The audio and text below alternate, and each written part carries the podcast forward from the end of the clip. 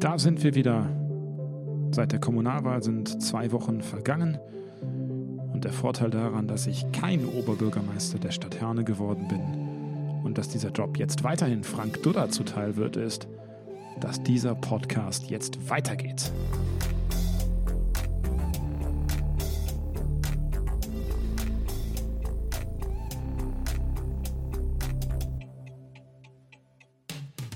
Dazu haben wir uns eine neue Struktur überlegt, an der wir uns in den nächsten Monaten und Wochen orientieren wollen. Ab heute hört ihr in den drei Rubriken Große Bühne, Schlaglicht und Bordsteinkante eben drei Facetten der politischen Debatte. In der heutigen Ausgabe des Stadtgeflüsters sprechen wir darüber, wer eigentlich in dieser Krise politisch führt. Der große Markus Söder, um Vorschläge und Hinweise aus der CSU-Zentrale nicht verlegen, wird dabei ebenso Thema sein müssen wie seine drei Pendants aus Berlin. Und mittendrin die eiserne, doch nicht so eiserne Kanzlerin, die sich den Job, ihre Nachfolge zu sortieren, wohl auch etwas, sagen wir mal, einfacher vorgestellt hat. Im Schlaglicht spreche ich jetzt in jeder Ausgabe, auch fernmündlich, mit verschiedenen Politikern zu jeweils einem Thema, das wir besonders beleuchten wollen. Heute, wie europäisch ist eigentlich die Europäische Union bei der Einhaltung ihrer eigenen Prinzipien? Oder mit anderen Worten, wie kann es eigentlich sein, dass wir seit 2015 keine Lösung zur europäischen Flüchtlings- und Migrationspolitik finden konnten? Darüber spreche ich mit dem Bochumer Europaabgeordneten, der das ganze Ruhrgebiet, also immerhin 6 Millionen Menschen in Brüssel und Straßburg vertritt, Dennis Radke. Und an der Bordsteinkante, dem Thema vor unserer Haustür, sprechen wir darüber, wie der Bürger eigentlich tickt. Wie es sein kann, dass allerlei Parteien nun eigentlich irgendwo Bürgermeister oder Landräte stellen obwohl die bundespolitische Landschaft ja eigentlich eindeutig ist. Es geht also darum, was wir eigentlich aus den Stichwahlen der Oberbürgermeister und Landräte lernen können. Los geht's! Die CSU macht ihrer großen Schwester gerade an einigen Punkten vor, wie man noch moderner und digitaler sein kann. Schauen wir uns die letzten Umfragewerte der vergangenen Wochen an, dann müssen wir anerkennen, dass Markus Söder sich einer unglaublichen Beliebtheit erfreut. Woher kommt das? Vor einem Jahr noch hat sich die deutsche Medienöffentlichkeit über seine Kostüme an Karneval, ich äh, denke da an Hulk und an seine Bavaria One, lustig gemacht. Bayerns Ministerpräsident Söder will den Horizont des Freistaates erweitern in die Weiten des Weltalls hinein. Bavaria One, unter diesem Namen hat er ein viele Millionen schweres Programm angeschoben. Jeder, der in dieser Zeit Söder als Kanzlerkandidaten ins Spiel gebracht hätte, wäre ausgelacht, ja, vielleicht sogar verhöhnt worden. Der hat keine Ahnung, hätten die Leute gesagt. Ja, und dann kam Corona. Und die Bayerische Partei zeigt ihrer großen Schwester in Berlin einmal, was Geschlossenheit und auch was Führungsanspruch bedeutet. Und wir haben heute wieder beraten, wie geht es weiter? Wie ist der Weg weiter in und aus der Krise? Zunächst mal ganz klar, Corona ist weiter in Bayern präsent wie in ganz Deutschland. Aber wir können nach wie vor festhalten, dass die Maßnahmen der letzten Wochen überaus erfolgreich waren. Während sich die drei Kandidaten aus Aachen, Königswinter und dem Sauerland in der medialen Abnutzungsschlacht versuchen, macht Söder mit seiner CSU einen digitalen Parteitag. Dann sitzt er da in München in der Parteizentrale vor einer, nein, drei CSU- und Bayern-Fahnen, einer Franz-Josef Strauß-Büste im Hintergrund und einem Kreuz an der Wand. Schlimmer könnte es ja eigentlich gar nicht mehr sein, denke ich mir, wenn ich die Bilder dann sehe und ich frage mich, wie könnte man jetzt noch einen draufsetzen, um den wirklich auch letzten Zweiflern zu demonstrieren, wie altbacken diese Partei ist. Und dann werde ich abgelenkt von diesem kleinen Gimmick auf Söders Schreibtisch. Wenige Stunden später spricht das ganze Netz von diesem digitalen Parteitag. Aber nicht, weil die Beschlüsse so wichtig waren, nicht, weil Söder so eine Führungspersönlichkeit darstellt oder weil er die Corona-Ampel fordert, sondern weil sich die Tasse als Game of Thrones Tasse mit dem Slogan The Winter is Coming herausstellt. Ich stelle mir dann vor, wie Armin Laschet jetzt auf der Suche nach einer A-Team, Röttgen nach einer Indiana Jones Tasse Ausschau hält, während Friedrich Merz, ähm, ja, Friedrich Merz die ersten 1000 Merz-Tassen in Auftrag gegeben hat. Aber damit nicht genug. Die CSU bietet ihren Mitgliedern jetzt die sogenannte Online-Mitgliedschaft an. In wenigen Minuten können sich jetzt äh, Menschen online registrieren und sie können ab sofort Mitglied werden. Man könnte also die Mitgliedschaft der CSU mit einem Netflix- oder Sky-Ticket-Abo vergleichen. Ähm, und genau dieser Ansatz ist übrigens auch richtig. Und auch hier geht die CSU einen großen Schritt vorwärts. Also, liebe Bewerber um den Parteivorsitz, ihr bewerbt euch um den Vorsitz einer Partei.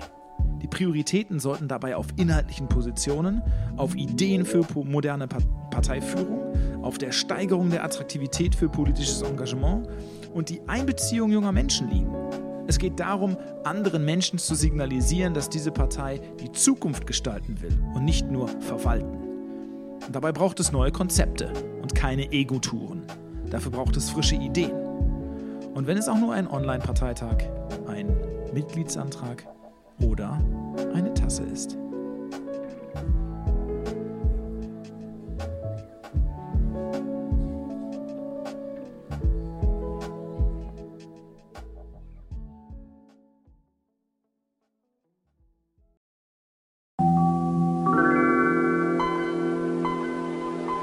Willkommen zu einer ersten Ausgabe von unserer Kategorie Schlaglicht. Europa ist immer noch das Hauptziel der Migration, gerade aus dem afrikanischen Raum. Und das ist nichts Neues. Verwunderlich ist es übrigens auch nicht. Dazu muss man die unglaublich schwierige Situation eines Kontinents betrachten, den wir hier aus Mitteleuropa her überhaupt nicht kennen. Wir können die Größe des Kontinents nicht abschätzen und wir haben oft keine Ahnung von den historischen Bezügen und Verfeindungen dort. Wir sprechen von Failed States, in denen Armut vorherrscht und Korruption gedeiht, wo Diktatoren und Warlords neben respektablen Demokraten in unzähligen Bürgerkriegen mit und gegeneinander kämpfen. Wir sprechen von erodierten Böden, langanhaltenden Dürren und Überschwemmungen. Und so ist es eben kein Wunder, dass sich Menschen aus diesen Regionen der Welt auf den gefährlichen und oft tödlichen Weg in Richtung Europa begeben, wo sie das Paradies erwarten. Und hier beginnt das Dilemma der Europäischen Union. Die Charta der Grundrechte der Europäischen Union gibt sich ein großes Wertefundament. Dort ist nicht nur, dem Beispiel unseres Grundgesetzes folgend, die Würde des Menschen unantastbar geregelt, auch wird darin das Asylrecht von Grund auf erfasst. Als ziemlich genau vor fünf Jahren, im Herbst 2015, die große Flüchtlingswelle nach Deutschland kam, ja, und ich sage absichtlich mal Flüchtlingswelle, wurden immense Anstrengungen unternommen, um diese Aufgaben zu bewältigen. Immer war dann die Rede davon, dass sich diese Situation von 2015 nie wieder wiederholen darf. Nun ja, schön und gut. Aber um genau so eine Situation zukünftig zu verhindern, muss man zwangsläufig die Politik anpassen. Das kann man machen, wie Österreich es tut, indem man nach einzelstaatlichen Lösungen sucht. Wir haben 30.000 arbeitslose Asylberechtigte in unserem Land und in den Wiener Pflichtschulen haben über 50 Prozent der Kinder nicht Deutsch als Muttersprache. Diese Zahlen zeigen, dass die stetig steigende Aufnahme nicht der richtige Weg sein kann. Man kann aber auch, und das muss man von einer politischen Wertegemeinschaft wie der Europäischen Union erwarten können, nach europäischen Lösungen suchen. Bundestagspräsident Schäuble hat in Warschau mit Polens Ministerpräsident Morawiecki über die EU-Flüchtlingspolitik debattiert. Er unterstrich dabei die Hoffnung auf eine europäische Lösung. Die Diskussion um die Aufnahme von Flüchtlingen aus Moria reißt nicht ab. Während Städte und Kommunen freie Aufnahmeplätze melden, sprechen sich vor allem Unionspolitiker erst für eine europäische Lösung aus. So Griechenland habe als Staat mit EU-Außengrenze bereits sehr viel Verantwortung getragen und müsse deswegen unterstützt werden, so Merkel. Diese Unterstützung solle so weit wie möglich auf europäischer Ebene organisiert werden. Die europäische Lösung. Das Wort hätte eigentlich das Zeug zum Unwort der Jahre 2016, 2017, 2018, 2019 und äh, 2020. So lange ringen nämlich schon die Mitgliedstaaten der Europäischen Union um diese sogenannte Lösung, die noch niemand irgendwo gesehen hat. Einer, der auch um diese Lösung ringt, ist Dennis Radke. Radke ist seit 2017 Mitglied des Europäischen Parlaments und wurde Anfang des Jahres wieder ins Parlament gewählt. Mit ihm spreche ich jetzt darüber, was es so schwierig macht, diese Einigung endlich zu erzielen und damit eine geregelte Migrationspolitik in Europa einzuführen. Dennis, wie realistisch siehst du eine europäische Lösung in der Migrationsfrage? Uff, also das ist eine Frage, die verständlicherweise in letzter Zeit häufiger gestellt wird. Und ähm, ich tue mich ein bisschen schwer mit der, mit der Glaskugel. Also bisher waren ja die Reaktionen so, dass man sagen kann, es gab zwar viel Kritik an dem Vorstoß von Frau von der Leyen, aber bisher noch nicht so fundamental, dass man sagen kann, es sind keine, sind Gräben da, die, die nicht zu überwinden wären. Auf der anderen Seite äh, muss man aber auch ehrlicherweise sagen, wie lange hampeln wir bei diesem Thema schon rum? Und das ist ja auch das, was den Menschen eigentlich ähm, nicht nur in Deutschland, sondern auch an anderen Stellen nicht mehr zu vermitteln ist, dass ein Thema, wo so viel Wucht drin ist, wo auch so viel gesellschaftspolitische Sprengkraft drin ist, ähm, dass es da bisher noch nicht gelungen ist, ähm, zu einer Lösung zu kommen. Ich meine, da gibt es Gründe für, können wir auch gleich gerne drüber sprechen, ähm, aber zu vermitteln, zu erklären, ist es eigentlich fast nicht. Einer der Gründe ist ja auch äh, immer die Haltung äh, Österreichs in der Frage. Sebastian Kurz hat sich in den vergangenen Wochen bei der Debatte um Moria und um Lesbos zu Wort gemeldet und hat gesagt, wir werden den deutschen Weg nicht unterstützen. Äh, welche Rolle spielt Österreich deiner Meinung nach in der Frage? Ähm, Österreich spielt in der jetzigen Diskussion äh, eine, eine Rolle mit ihrer mit ihrer Positionierung äh, ist überhaupt keine Frage. Aber wenn man sich mal anschaut und ich finde, um um zu verstehen, wo das eigentliche Problem ist, muss man auf der Zeitschiene mal ein bisschen zurückgehen. Also die Versuche ähm, einen sagen wir mal, fairen Verteilmechanismus für Flüchtlinge zu finden. Diese Versuche gibt es ja nicht erst seit 2005, sondern diese Versuche fallen eigentlich zurück bis in die Amtszeit von Helmut Kohl. Und äh, wir waren eigentlich als Deutsche, so ehrlich muss man sein, auch wenn die Betrachtung schmerzhaft ist, ähm, bis 2015 äh, bis zu dem äh, berühmten Ereignis, über das ja mittlerweile auch Bücher geschrieben worden sind, sind wir eigentlich immer bei unserer Position geblieben. Wir wollen einen solchen Verteilmechanismus nicht, ähm, sondern wir haben immer gesagt, es gilt die Dublin-Verordnung und dann sind äh, entsprechend die Staaten zuständig, ähm, wo die Flüchtlinge als erstes ankommen. In der Vergangenheit ähm, hatten wir ja den, den Migrationsdruck oder sagen wir mal den mögliche Flüchtlingswellen, ähm, haben ja eher auf dem europäischen Festland eine Rolle gespielt. Stichwort Jugoslawienkrieg. Da waren wir ja auch seinerzeit als Deutsche äh, an vorderster Stelle mit dabei, als es darum ging zu helfen. Ähm, dass wir jetzt einen solchen Flüchtlingsdruck ähm, vom afrikanischen Kontinent haben, ist ja eigentlich eine Entwicklung, die zutiefst mit dem arabischen Frühling verknüpft ist. Weil der, wenn man sich den gesamten Norden Afrikas anschaut, wir haben alle ähm, Applausspenden daneben gestanden, als eine Diktatur nach der anderen gefallen ist. Wir haben aber keinen Beitrag dazu geleistet, äh, zum einen, dass äh, diese jungen Demokratien auch stabilisiert werden. Wir haben uns verwundert die Augen gerieben, dass Menschen auf einmal Wahlrecht haben und dann in Ägypten zum Beispiel die Muslimbrüder wählen. Aber was natürlich damit auch weggefallen ist, ist sozusagen diese, diese Firewall, die man, die man sozusagen früher hatte, weil Flüchtlinge sind ja im Regelfall gar nicht mehr darüber hinaus gekommen, sondern sind an, an diesen Stellen schon, schon aufgehalten worden. Und von daher hat sich das, das Flüchtlingsgeschehen und der Flüchtlingsdruck ähm, natürlich auch durch den Syrienkrieg äh, völlig verändert. Und deswegen bin ich einfach auch der Meinung, wir können Staaten wie Italien oder Griechenland mit diesem Problem nicht mehr alleine lassen. Aber dass, dass das Problem immer noch nicht gelöst ist, das sind wir auch selbst mit Schuld. Ein konkretes Beispiel. Es gibt die sogenannte Massenzustromsrichtlinie. Die ist eigentlich irgendwann mal Ende der 90er Jahre auf den Weg gebracht worden, um solche Ereignisse, wie wir sie 2015 erlebt haben, ähm, schnell und unter Einhaltung fairer Lastenverteilung zu regeln. Ähm, der Verteilmechanismus, der aber in dieser Massenzustromsrichtlinie vorgesehen war, der ist auf wessen Druck rausgenommen worden? Genau, auf unseren damals. Und ähm, von, von, daher fallen uns jetzt an ganz vielen Stellen ähm, Dinge auf die Füße, die wir früher einfach ähm, anders bewertet haben. Ähm, das hilft natürlich bei der Problemlösung jetzt nicht weiter, ähm, soll aber einfach mal dem Verständnis dienen. Und äh, klar, jetzt übt er, üb, nimmt Herr Kurz im Grunde genommen die Position ein, die wir als Deutsche selber lange Zeit ähm, inne gehabt haben an der Stelle. Lass uns mal dabei über den europäischen Gedanken sprechen. Ähm, ich habe im Vorfeld ähm, unseres Interviews gesprochen von der, ähm, ja, im Grunde von den Grundfesten der, der Europäischen Union, dass es eben vor allen Dingen auch eine Wertegemeinschaft ist. Ähm, den Eindruck, den ich gewinne, oder der Eindruck, den ich gewinne, der ist ein anderer. Der Eindruck ist, ähm, dass es äh, viele Staaten gibt, die die Europäische Union umarmen, wenn es darum geht, ähm, Rechte zu genießen, ähm, ähm, Mittel zugewiesen zu bekommen. Aber in dem Moment, wo es eben auch darum geht, Pflichten ähm, zu übernehmen, ähm, schlagen sich die einen oder anderen in die Büsche. Ähm, wie steht es ja. da um den europäischen Wertegedanken, Dennis? Also ich würde ich würde bei deiner These super gerne widersprechen. Ich kann es aber leider nicht. Ähm, also wir, äh, wir, wir müssen äh, leider an vielen Stellen feststellen, dass äh, von einigen Mitgliedern ähm, die Europäische Union ähm, als so eine Mischung aus ähm, Geldautomat und äh, großer Freihandelszone äh, angesehen wird. Das ist das eine. Und zum anderen muss man feststellen, dass für viele ganz offensichtlich die europäischen Werte, äh, von denen so gerne gesprochen wird, ähm, etwas ist, was man sich für politische Sonntagsreden aufhebt.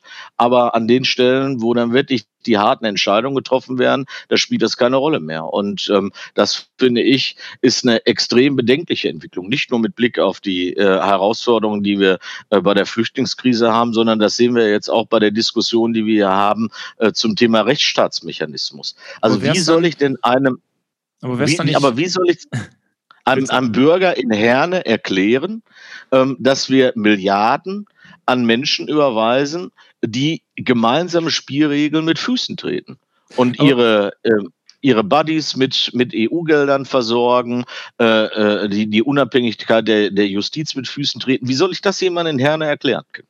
Horst Seehofer hat ähm, vor einigen Jahren, das war 2015 oder 2016 war es, ähm, einen Ausspruch getätigt und hat damals die Migrationsfrage die Mutter der Probleme genannt. Ähm, der wurde damals dafür belächelt. Wenn ich mir jetzt angucke, ähm, wie es aussieht, gerade auch in Europa, dann muss ich an der Stelle sagen, es ist ja schon eine Sollbruchstelle für die Europäische Union und vor allen Dingen auch die Staaten, die sich in der Europäischen Union gemeinsam organisieren. Wie ist deine Perspektive? Wird die Europäische Union an dieser Aufgabe scheitern? Ähm, ich würde mal sagen, es ist, es ist eine der, der, der, der Bruchstellen. Also es ist, ähm, es ist nicht die einzige, es ist eine der Bruchstellen. Wir haben ja in den letzten zwei Jahren auch rund um das Thema Brexit und äh, rund um das Thema Finanzierung der EU ähm, gesehen, dass es, dass es schon auch noch mehr, äh, mehr Bruchstellen gibt. Das ist schon eine Frage, die Gesellschaften spaltet. Und ähm, ich meine, wir haben auch die Wahlergebnisse Bundestagswahl, Landtagswahl, Europawahl bei uns im Ruhrgebiet gesehen. Ähm, in einigen Brennpunkten AfD 20 plus X, AfD 30 plus X. Und ähm, deswegen kann man das natürlich nicht, nicht bestreiten, dass das eine Frage ist, die total polarisiert äh, und die auch Gruppierungen, die wir beide nicht wollen, die auch viele andere Gott sei Dank nicht wollen, ähm, Menschen, Menschen in die Arme treibt. Ähm, das entbindet uns aber doch nicht von der Pflicht, sozusagen äh, Probleme, die da sind und die im wahrsten Sinne des Wortes für unsere Haustür sind, die auch anzupacken und zu lösen. Also wir können ja nicht einfach sagen, wir, wir haben mit, mit all dem, was in Moria, auf äh, äh, äh, Lampedusa und an anderen Stellen sich, äh, sich zuträgt, damit haben wir nichts zu tun, das ist uns völlig egal. Also das, das kann ja nicht unser politischer Anspruch sein. Was glaubst du, wird es in den nächsten Monaten dazu einer wirklichen Lösung des Problems geben, kommen oder werden wir die nächsten Jahre, ähnlich übrigens wie die letzten fünf Jahre seit 2015, mehr oder weniger statisch um dieses Problem kreisen? Ich, ich, ich, ich will es mal so sagen. Ich hoffe ja, ich fürchte nein. Weil äh, auch das ist Teil, ist, ist Teil der Wahrheit. Ähm, dieses Thema wird natürlich auch von einigen ähm, als Marketingschlager benutzt. So, äh, den, den harten Mann zu machen in dieser Frage ähm, besänftigt natürlich auch bestimmte Wählergruppen wenn ich sozusagen eine Lösung in der Sachfrage herbeiführe und dadurch einen Marketingschlager plötzlich los bin, dann wird sich der eine oder andere Politstratege fragen, ähm, in der Sache richtig, aber ähm, will ich das wirklich? Und das ist einfach die Befürchtung, die ich da an der Stelle habe. Ein schönes Bild, was du benutzt hast. Ähm, ich fürchte, wir werden weiter um das, um das Problem kreisen und wir beide behalten das Problem. Wir können es den Leuten weder in Herne noch in Bochum, ähm, noch in Wattenscheid noch in Wanne-Eickel erklären. Vielen Dank für das Gespräch, Dennis. Gerne.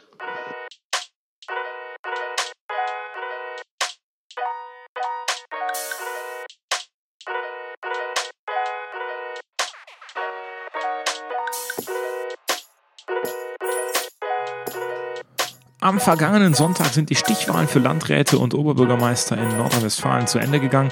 Und dabei gab es die ein oder andere Überraschung. In äh, Hamm löst ein SPD-Kandidat den langjährigen CDU-Oberbürgermeister ab. In Wuppertal gewinnt ein gemeinsamer Kandidat von CDU und Grünen. Im Landkreis Steinfurt wird ein Einzelkandidat mit fast 69 Prozent gewählt und Dortmund erlebt sein knappstes Ergebnis seit langem. Der SPD-Kandidat kann sich in der Herzkammer der Sozialdemokratie mit nur 52 Prozent durchsetzen, während die Landeshauptstadt in Düsseldorf mit 56 Prozent an die Union geht. Ähm, was lernen wir daraus? Nein, die Bürgerinnen und Bürger sind eben nicht so undifferenziert, wie sie manchmal von politischer Seite gesehen werden. Sie können sehr wohl unterscheiden zwischen den Belangen, die ihr persönliches und städtisches Leben betreffen, und den Belangen von Landes- und Bundespolitik. Vor allem aber lernen wir daraus, dass gerade bei diesen Wahlen der persönliche Aspekt eines Charakters besonders wichtig ist die Sympathie und Verlässlichkeit. Das, was man mit einer Person verbindet, steht im Vordergrund bei diesen Wahlen. Politiker nehmen ihre Parteizugehörigkeit in diesen Fragen offensichtlich etwas zu ernst. Und hier und da entscheiden die Menschen dann eben fernab des Parteibuches. Diese Ergebnisse machen Mut, nämlich Mut zu streiten. Sie zeigen, dass kernige Typen und echte, auch teilweise ungeschliffene Typen in unserem Land gefragt sind. Und dass am Ende in einer Demokratie das gilt, was sie schon immer ausgemacht hat, dass nämlich alles möglich ist.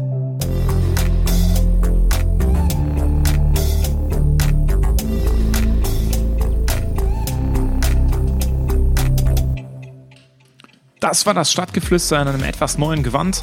Ich würde mich über das Feedback freuen. Ihr findet mich auf Facebook und Instagram. Schreibt mir gerne eine Nachricht oder lasst eine Bewertung da. Ich sage mal bis demnächst. Herzliche Grüße, euer Timon Radeke.